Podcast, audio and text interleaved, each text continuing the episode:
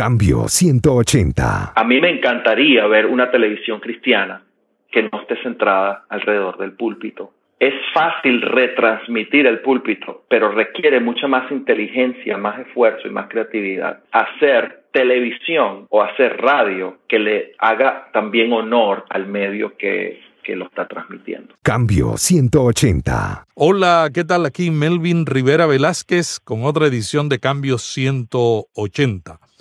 ¿Por qué la iglesia ve la tecnología con mentalidad de púlpito y qué pueden hacer para mejorar? Hoy en el programa hemos invitado a un experto en tecnología ministerial, Vladimir Lugo, que además de experto en tecnología, es pastor laico de un ministerio español en la ciudad de West Covina, en California. Vladimir también está trabajando en modelos de planificación, implementación y gerencia de tecnología en el ministerio, ayudando a ministerios pequeños y medianos como consultor.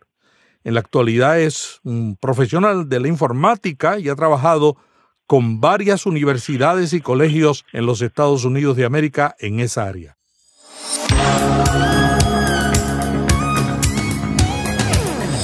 Este es un podcast de la red Intermaná, ayudándole a vivir mejor. Cambio 180. Cambio 180 es auspiciado por cristianos.com, una comunidad sobre la iglesia, la Biblia, la cultura y la vida cristiana. Cambio 180. Vladimir, tú eres un experto en tecnología. ¿Cuáles son los avances que tú ves en tecnología que sientes que los pastores y líderes deben poner atención? Yo pienso que en estos momentos estamos viendo una de las grandes revoluciones tecnológicas de la historia. Estamos en medio de la ola tecnológica y a veces no nos damos cuenta de lo que está sucediendo o cuando reaccionamos a lo que está sucediendo a nuestro alrededor con respecto a la tecnología, nos percatamos que es un poco tarde y se nos pasa la ola y estamos ah, teniendo una actitud más bien reactiva hacia la tecnología. Entonces es importante conocer los cambios que están sucediendo a nivel de tecnología, ¿verdad? Y las tecnologías que están disponibles actualmente para pastores y líderes, este, para que puedan ellos realizar su ministerio con efectividad. Entonces, una de las cosas obvias, ¿verdad? Es todo lo que tiene que ver con tecnología de medios.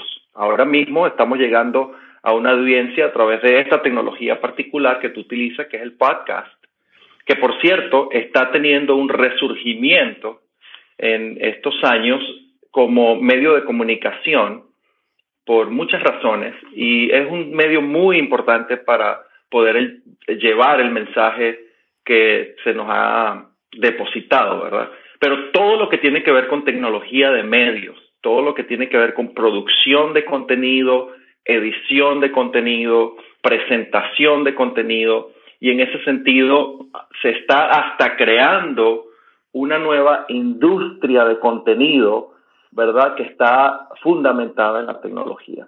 Ahora mismo estoy sentado dirigiéndome a tu audiencia en un lugar que se ha venido a llamar la playa de la silicona, como un paralelo a lo que ha sido el Valle de la Silicona, como es el centro de producción tecnológico más grande del mundo.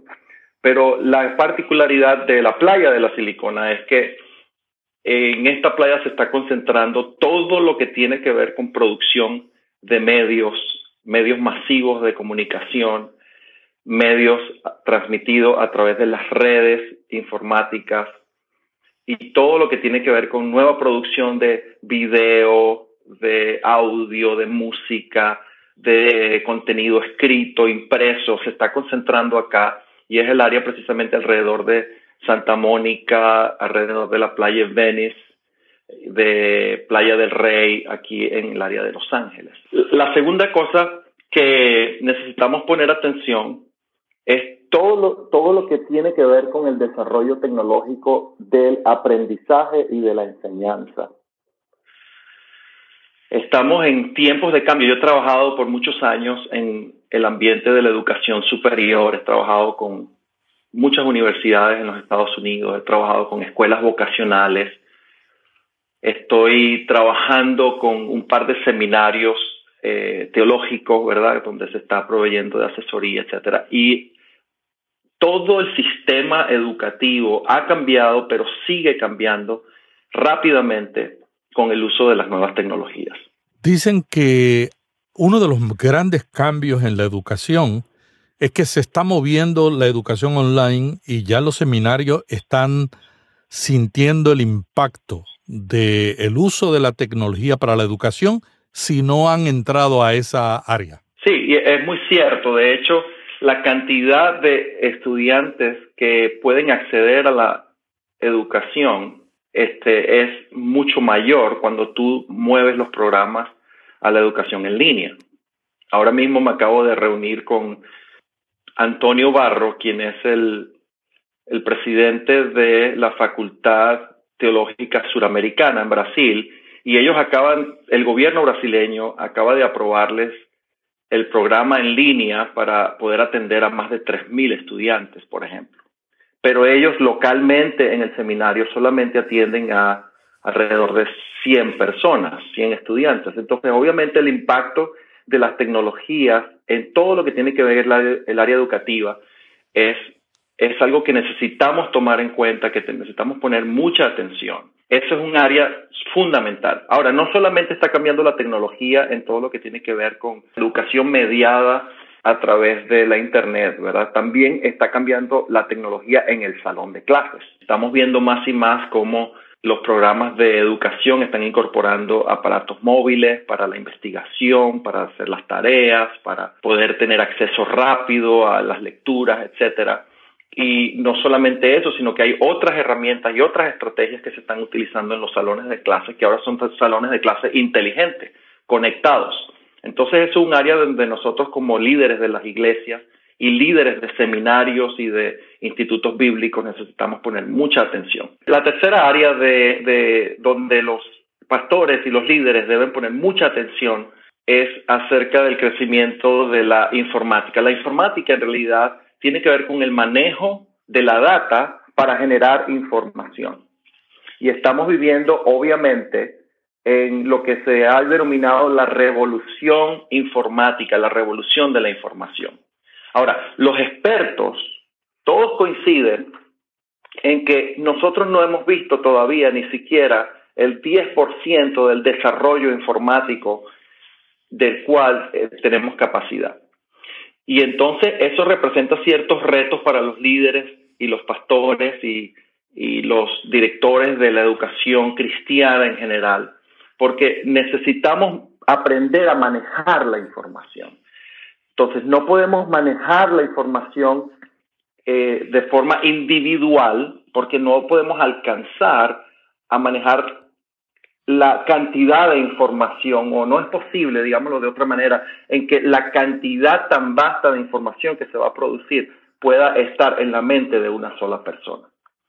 Y la otra cosa es que no podemos manejar la información de forma aislada, porque la información está hiperconectada. Y eso ha sido una de las cosas que la revolución de la información ha traído. Y esa tercera área es sumamente importante. Y muchas veces es un área deficiente en los ministerios, donde los ministerios no saben y no han aprendido a manejar su data y cómo leer la data para entonces generar información que sea confiable, que sea productiva, que dirija las decisiones del liderazgo. Y eso es bien importante. Vladimir, ¿por qué la iglesia ve la tecnología con mentalidad de púlpito? Bueno, a mí me da mucho, mucha alegría cuando tú me hablas de este tema, porque este es un tema que para mí es un poco apasionante, ¿verdad? Déjame primero definir lo que para mí es la mentalidad de púlpito. La mentalidad de púlpito la defino como utilizar el púlpito como una metáfora de lo que significa la fe y la vida cristiana. Cuando utilizamos el púlpito como una metáfora de lo que significa la fe, entonces creamos una filosofía equivocada de lo que significa ser cristiano. Y me voy a explicar. En la mentalidad del púlpito hay una persona que está en el púlpito, que es el pastor o el sacerdote, y hay otras personas que estamos sentados en las banquillas y normalmente se crea esta división entre sacerdocio y laico. Pero la Biblia dice en 2 Pedro 2.9 que todos somos real sacerdocio. Todos somos llamados sacerdotes de Dios. En, la Biblia no hay una distinción entre quiénes son los pastores y quiénes son los seguidores. Ahora, en ese sentido me refiero a que los pastores son en la Biblia representados como un oficio, no como un título. Y entonces hemos creado este ambiente donde el pastor tiene un título y los seguidores tienen que respetar ese título. Bueno, esa división entre sacerdote y laico. La segunda cosa que representa la, mentalidad de púlpito como metáfora es que crea un monólogo unidireccional, donde una persona es la que habla mientras los demás escuchan. Y eso tiene un problema fundamental, y es que el que escucha asume en el tiempo que solamente uno tiene que hacer el trabajo, el pastor, mientras los demás observamos. Pero la realidad es que todos hemos sido llamados a ir y predicar el Evangelio. Todos hemos sido llamados a hacer la labor del ministerio. Y entonces no podemos asumir que el, púlpito como metáfora crea este, este monólogo unidireccional y entonces asumir que solamente esa persona es la que tiene la voz y solamente el, que tiene el liderazgo. Y, y esa es una cosa que necesitamos cambiar. La tercera cosa, hemos creado este ambiente donde una persona se decide por seguir a Jesucristo y entonces tiene que literalmente ponerse de pie y atender un llamado al altar, es decir, tiene que congregarse alrededor del púlpito.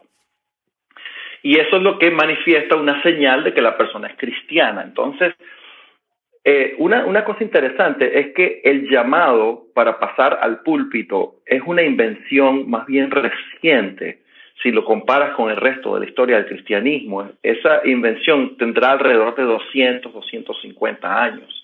La gente antes no tenía que ir al púlpito para hacerse cristiano. Lo que la Biblia dice que se necesita para ser cristiano es confesar a Jesucristo como Señor, como Salvador, y bajar a las aguas del bautismo. Y entonces dice que hay otras señales que siguen al creyente. Y estas dos cosas están juntas. Mira, en Marcos, por ejemplo, capítulo 16, 15 al 18 dice así y les dijo, id por todo el mundo, predicad el Evangelio a toda criatura. El que creyere y fuere bautizado será salvo, mas el que no creyere será condenado. Es decir, no dice el que baje al púlpito, levante la mano y diga que sí, sino el que creyere y fuese bautizado. Y después dice, y estas señales seguirán a los que creyeran. En mi nombre echarán fuera demonios, hablarán nuevas lenguas, quitarán serpiente y si vivieren cosa mortífera no les dañará. Sobre los enfermos pondrán sus manos y se sanarán. Es decir, hay otras señales que no son necesariamente la de congregarse alrededor del púlpito. Le viene una pregunta. Hoy día las redes sociales permiten el sacerdocio de los creyentes, porque cada persona con la democratización de la comunicación puede ser un publicador, no es solamente el pastor el que tiene un mensaje si ese sacerdocio de los creyentes se hace realidad, si ahora no es necesario la tradicional manifestación de el aceptar a Jesucristo, porque hay muchas maneras de hacerlo, de confesar su fe. ¿Qué debe hacer la iglesia en ese contexto? Tú acabas de mencionar algo muy importante. Yo pienso que hay que cambiar la metáfora. Si nosotros nos movemos de esta metáfora de púlpito a la metáfora de las redes sociales, entonces vamos a encontrar otro, otros elementos que van a hacer inclusive que nuestro modelo de ministerio se alinee más con lo que la Biblia establece como ciertos parámetros, ¿no? Entonces, por ejemplo, en la metáfora de las redes sociales, este, todos tienen una porción de influencia sobre un grupo de personas que son sus seguidores. En la metáfora, en ese sentido, todos tienen un liderazgo, todos tienen un, un, pastorado, si se quiere. En la metáfora de las redes sociales hay una forma abierta de compartir. Todas las opiniones se pueden escuchar. Hay una discusión, hay un diálogo en vez de un monólogo. Hay una participación más colectiva. Yo pienso que una de las cosas que la mentalidad de púlpito ha creado es que ha creado este aspecto del pastor como una celebridad. Mm. Y nosotros necesitamos cambiar eso. Necesitamos abrirnos a la posibilidad de que la revelación y la verdad también está sembrada en los corazones de todos aquellos que han confesado el nombre de Jesucristo. Y entonces, al proveer nosotros herramientas tecnológicas, al facilitar el proceso de cambiar esa mentalidad en nuestras congregaciones, entonces vamos a facilitar ese sacerdocio de todos los creyentes. Ahora, ¿a qué me refiero con eso? Una iglesia puede, por ejemplo, proveerle a sus miembros herramientas que estén listas para ser compartidas a través de las redes sociales. Por ejemplo, el liderazgo de la iglesia puede tener una página dedicada a la presencia en las redes sociales. El liderazgo de la iglesia puede tener fotografías, recursos, videos para ser compartidos a través de sitios web, a través de Facebook o Twitter o cualquiera sea la red social de preferencia. Y a veces las iglesias no se toman ese trabajo de crear esas herramientas para sus miembros para que sea fácil para ellos llevar el Evangelio a sus lugares de influencia. La verdad es que algunas iglesias en sus redes sociales lo están haciendo mal. O sea, una presencia en las redes sociales centradas en sí mismo o centrados en la personalidad del pastor o del pastor y la pastora. Y si ellos no lo están haciendo bien como, como cuerpo de Cristo, utilizando este medio, ¿cómo lo van a hacer con los demás? No, es un reto, un reto grande. Y el reto es más filosófico, si te pones a pensar. Tiene que ver con la metáfora que utilizamos. Mm. Yo puedo llevar el púlpito a los medios. Y eso es lo que ha pasado, lamentablemente. Tú prendes la televisión cristiana o prendes la radio cristiana, ¿verdad? Si, si puedes ah, soportarla, ¿verdad? y, y lo, que, lo que ves es púlpito.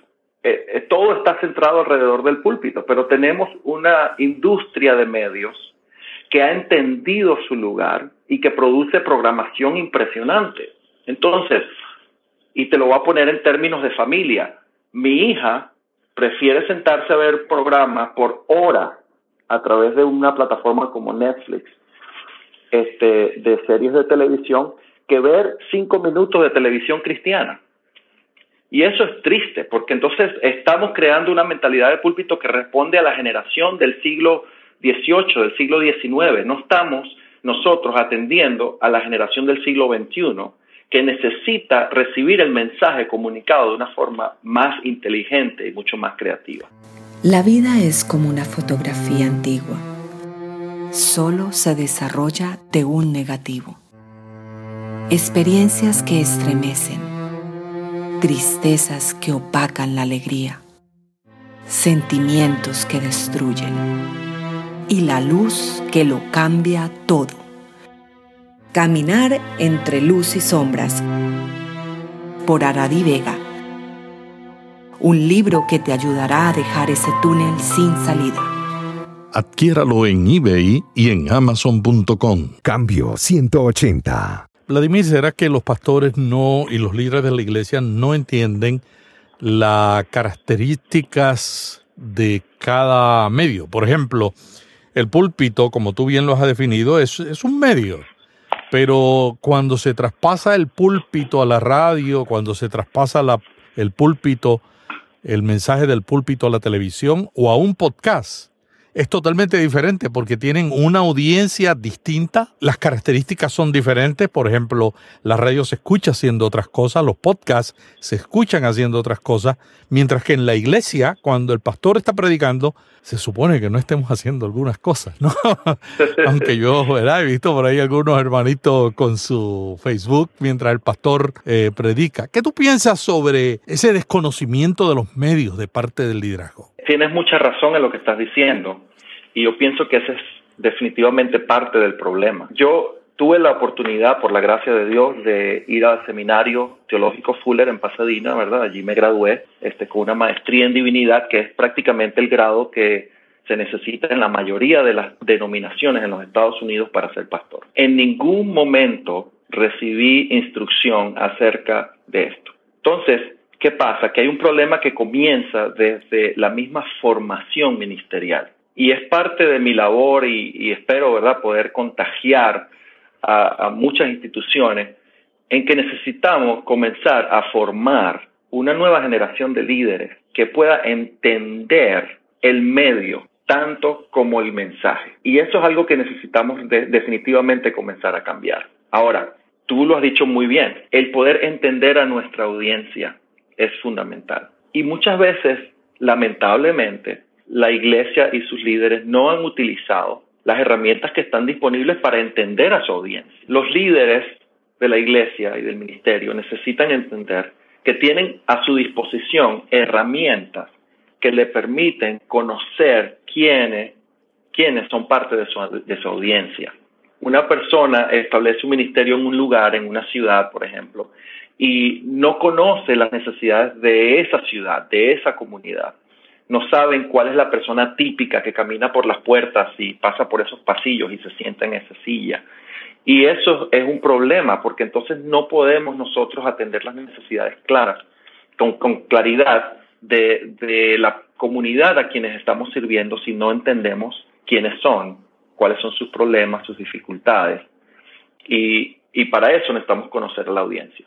Y bueno, cada medio tiene su forma de conectarse con esa audiencia y también necesitamos conocer las capacidades de ese medio. A mí me encantaría ver una televisión cristiana que no esté centrada alrededor del púlpito, es fácil retransmitir el púlpito, pero requiere mucha más inteligencia, más esfuerzo y más creatividad. Hacer televisión o hacer radio que le haga también honor al medio que, que lo está transmitiendo. Treinta años atrás nosotros pensábamos que ante la necesidad de que el mundo escuchara el mensaje de Dios, lo que había que hacer era traspasar el contenido, el mismo contenido a todos los medios. Lo que tú estás diciendo es que eso no se puede continuar haciendo, sino que hay que hacerlo de acuerdo al medio. Vladimir, basado en tu experiencia teológica, ¿tú crees que hay una necesidad de una teología de la tecnología? Por supuesto. Y de hecho, eso ha sido parte del trabajo que he estado haciendo. Mira, R.C. Sproul dijo, la teología es la reina de las ciencias y todas las otras disciplinas son sus vasallos.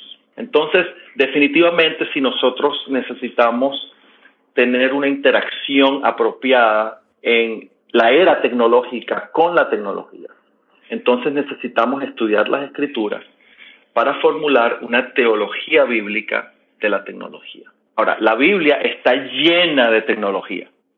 Está llena de tecnología en su mensaje, está llena de tecnología en su historia y está llena de tecnología en el ejercicio del ministerio que se deriva de su uso. Danos algunos ejemplos de ese, esa presencia de la tecnología en la Biblia. Voy a dar un ejemplo que me gusta mucho. El Señor dijo, llevad mi yugo y tomad mi carga, porque mi yugo es fácil y ligera es mi carga. Bueno, es una, digamos, experiencia fundamental del cristiano, seguir a Jesús.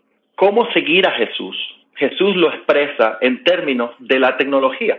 Ahora, si no sabemos qué es un yugo, si no sabemos cómo se llevan las cargas, en, el, en esa metáfora que está utilizando Jesús, nunca vamos a entender los detalles de lo que significa seguir a Jesús. Entonces, fíjate, te voy a dar solamente una cosita pequeña. Cuando tú haces un yugo, digamos entre dos bueyes, tú pones a un buey experimentado con un buey joven. De manera que el buey experimentado va dirigiendo el camino porque ya tiene la experiencia de arar la tierra o llevar la carga y con ese con esa paridad va instruyendo al buey joven. Muchos hemos asumido en la iglesia que llevar el yugo del Señor significa que el Señor nos pone a nosotros encima un yugo y Él va atrás ¿verdad? Como el, el, agricultor que va dirigiendo a los bueyes. Pero lo que el Señor está diciendo no es eso. Lo que el Señor está diciendo es, yo soy el buey más experimentado y yo te puedo a ti mostrar el camino. Hmm, o sea, no es sobre, sino al lado. Sino al lado. Jesús no, no te pone el, el, yugo sobre para dirigirte. Jesús se pone el yugo para estar al lado tuyo y caminar contigo. Él es el buey experimentado. ¿Sabes que de hecho en la agricultura, y uno puede hacer un análisis, tú sabes, hasta histórico de, este, de, esta, de esta metáfora. En la agricultura, el buey experimentado, ¿sabes cómo se le llama? Mm. El buey manso, que es precisamente lo que Jesús dice, aprended de mí que soy manso. Entonces, un detalle tecnológico que si uno no descubre la tecnología de la Biblia, uno no puede entender el mensaje en, a cabalidad. Y la Biblia está llena, el Antiguo Testamento, el Nuevo Testamento están llenos de este tipo de metáforas que utiliza la tecnología para transmitir un mensaje. Entonces la Biblia nos llega a nosotros a través de desarrollos tecnológicos. Y todos sabemos, por ejemplo, que la tradición oral, eh, sobre todo en la transmisión del Antiguo Testamento, fue muy, muy fundamental. Pero la tradición oral tenía, se valía de distintas técnicas para transmitir, para memorizar, para la exactitud de las historias bíblicas. Y obviamente, cuando se crea la escritura, cuando la escritura comienza a tomar auge, entonces todas estas historias bíblicas ahora tienen un medio concreto a través del cual se pueden expresar y transmitir a través de las generaciones. La Biblia, si no tuviese esos medios concretos a lo largo de la historia, no hubiese obviamente llegado a nosotros como la tenemos y la atesoramos, pero muchas veces ignoramos el desarrollo tecnológico de la Biblia como libro, como material. ¿verdad? Y esa es otra área donde definitivamente necesitamos explorar y crear entonces un trasfondo teológico entonces acerca de cómo la Biblia usa la tecnología, con cuáles fines usa la Biblia la tecnología y cómo la Biblia como libro ha llegado a nosotros mediante la tecnología. Y entonces con ese trasfondo teológico nosotros podemos leer la tecnología de hoy y ver cuáles elementos de la tecnología de hoy sirven como metáfora para hablarle a la comunidad de hoy. En este sentido, déjame decirte algo, estaba haciendo un poco de investigación, yo tengo 20 años investigando este tema porque me apasiona, etcétera, y haciendo un poquitito de investigación, di con un libro de un sacerdote católico romano, que se llama Antonio Spadaro, que se llama Ciberteología. Un libro muy reciente, es prácticamente el único material que conozco que, que trata este tema. ¿Este en español? Está disponible en español, ¿verdad? Y él precisamente hace eso que acabo yo de describir. Él toma algunos ejemplos de la tecnología contemporánea, la tecnología que usamos hoy, y los analiza para ver cuán buenos son para expresar verdades teológicas en el mundo de hoy. Es un libro muy, muy fácil de leer, muy, muy interesante. Es casi que el único material serio que yo conozco se ha hecho en ese aspecto. Y yo pienso que el reto es gigante para los líderes, los pastores y quienes estamos en, eh, en, digamos, surfeando, si lo puedo decir así, esta ola tecnológica mientras que está sucediendo.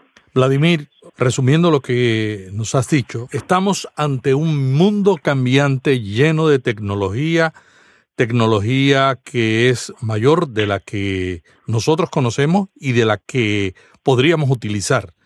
La iglesia está centralizada en usar la tecnología con mentalidad de púlpito. La pregunta es, ¿qué podemos hacer para cambiar e implementar una estrategia correcta para el uso de la tecnología en el ministerio? Necesitamos aparatar la comisión para poder comisionar el aparato. Entonces me explico con eso. Para nosotros utilizar la tecnología, y esto es una cuestión también de praxis, ¿verdad? De, la práctica. Para nosotros utilizar la tecnología, generalmente, rápido acudimos al aparato. He visto a lo largo de los años cómo iglesias se apresuran a comprar un proyector o una pantalla, se apresuran a comprar una consola de sonido, se apresuran a este, comprar un sistema de, bocinas, ¿verdad? Y de micrófonos, y, no le dan mucho pensamiento a los propósitos. He visto también cómo iglesias de repente toman una iniciativa y montan un website y el website pasan los años y se ve lo mismo, el pastor ya se murió, pero la información sigue estando allí, no está actualizada, no va con los tiempos, no le hace mérito como hablábamos al, medio, ¿no?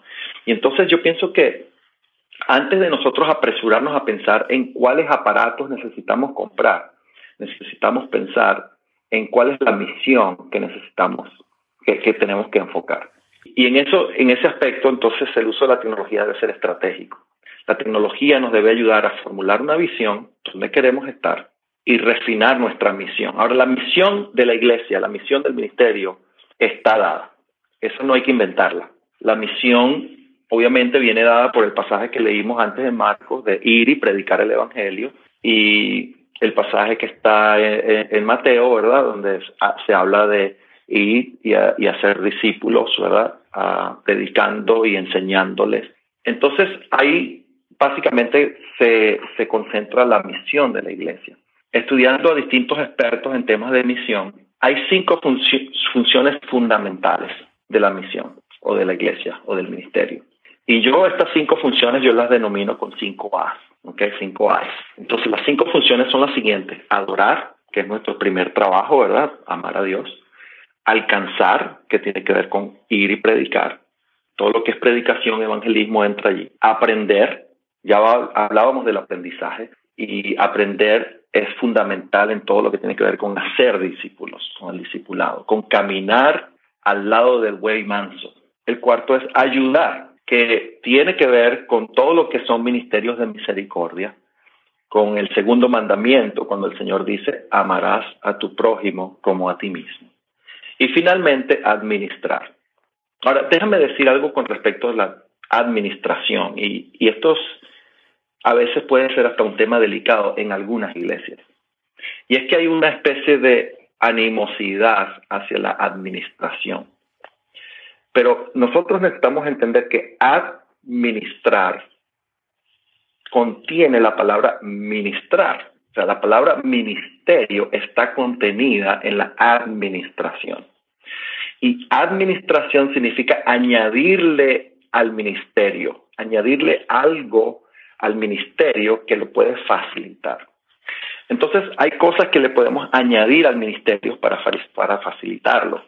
Por ejemplo, una buena formación de nuestros líderes. Por ejemplo, una buena estrategia de tecnología.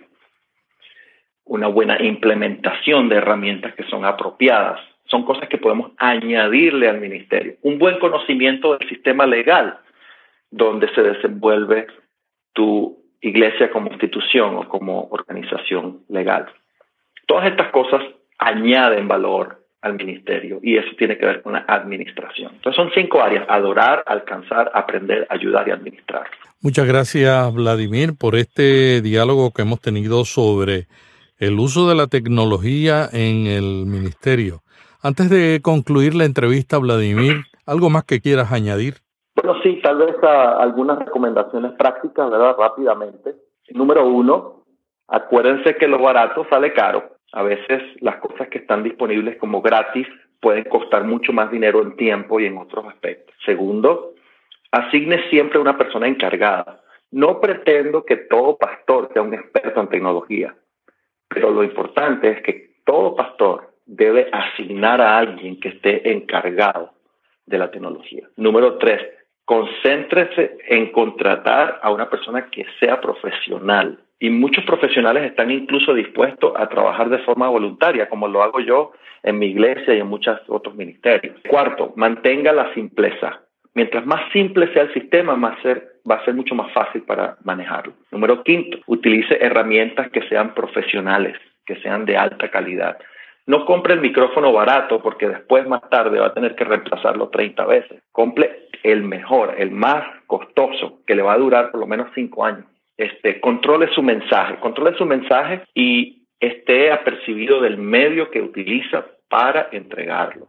Y luego establezca un presupuesto para la tecnología. Y este es un área donde a veces los ministerios fallan muchísimo y eh, no tiene que ser mucho, pero algo que regularmente esté dedicado a respaldar todos los sistemas tecnológicos de la iglesia. Esas recomendaciones prácticas son bien importantes.